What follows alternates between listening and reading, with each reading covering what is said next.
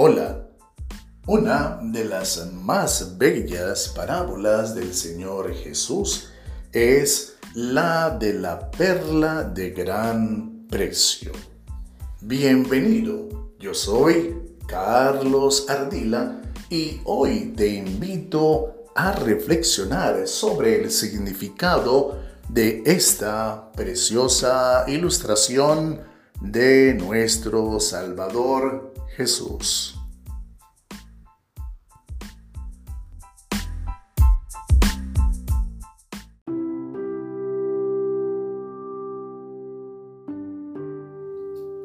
También el reino de los cielos es semejante a un mercader que busca buenas perlas, que habiendo hallado una perla preciosa, fue y vendió todo lo que tenía y la compró.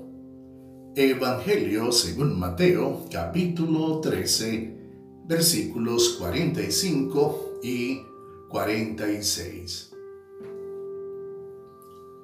En el fondo del océano, las ostras o las conchas marinas, al abrir y cerrar de manera natural y constante sus caparazones, permiten el ingreso de diminutos granos de arena que les generan una cierta dolencia.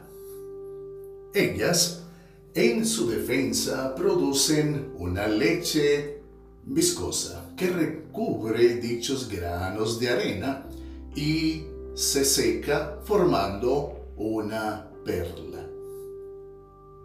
En vista de no poder expulsar estos cuerpos extraños de dentro de sí, ellas, las ostras o las conchas marinas repiten sucesivamente este proceso mientras vivan, haciéndose así cada vez mayor el tamaño de la perla formada en su interior.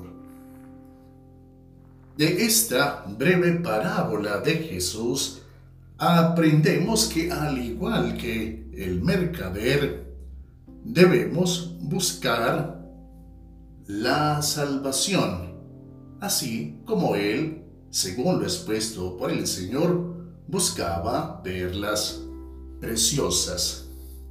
Y al hallar la perla preciosa de la salvación, deberemos vender, al igual que el mercader, todo cuanto poseemos.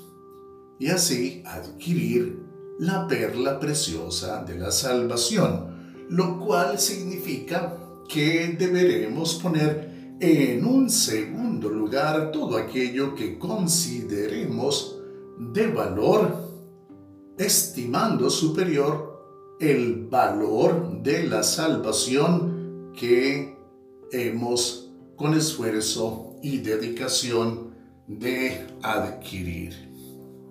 Adicionalmente aprendemos de esta preciosa ilustración del Señor Jesús que de la forma en la cual es doloroso el proceso de formación de una perla al interior de las ostras o de las conchas marinas, fue dolorosa la forma en la cual Él por amor de ti y de mí sufrió en la cruz del Calvario.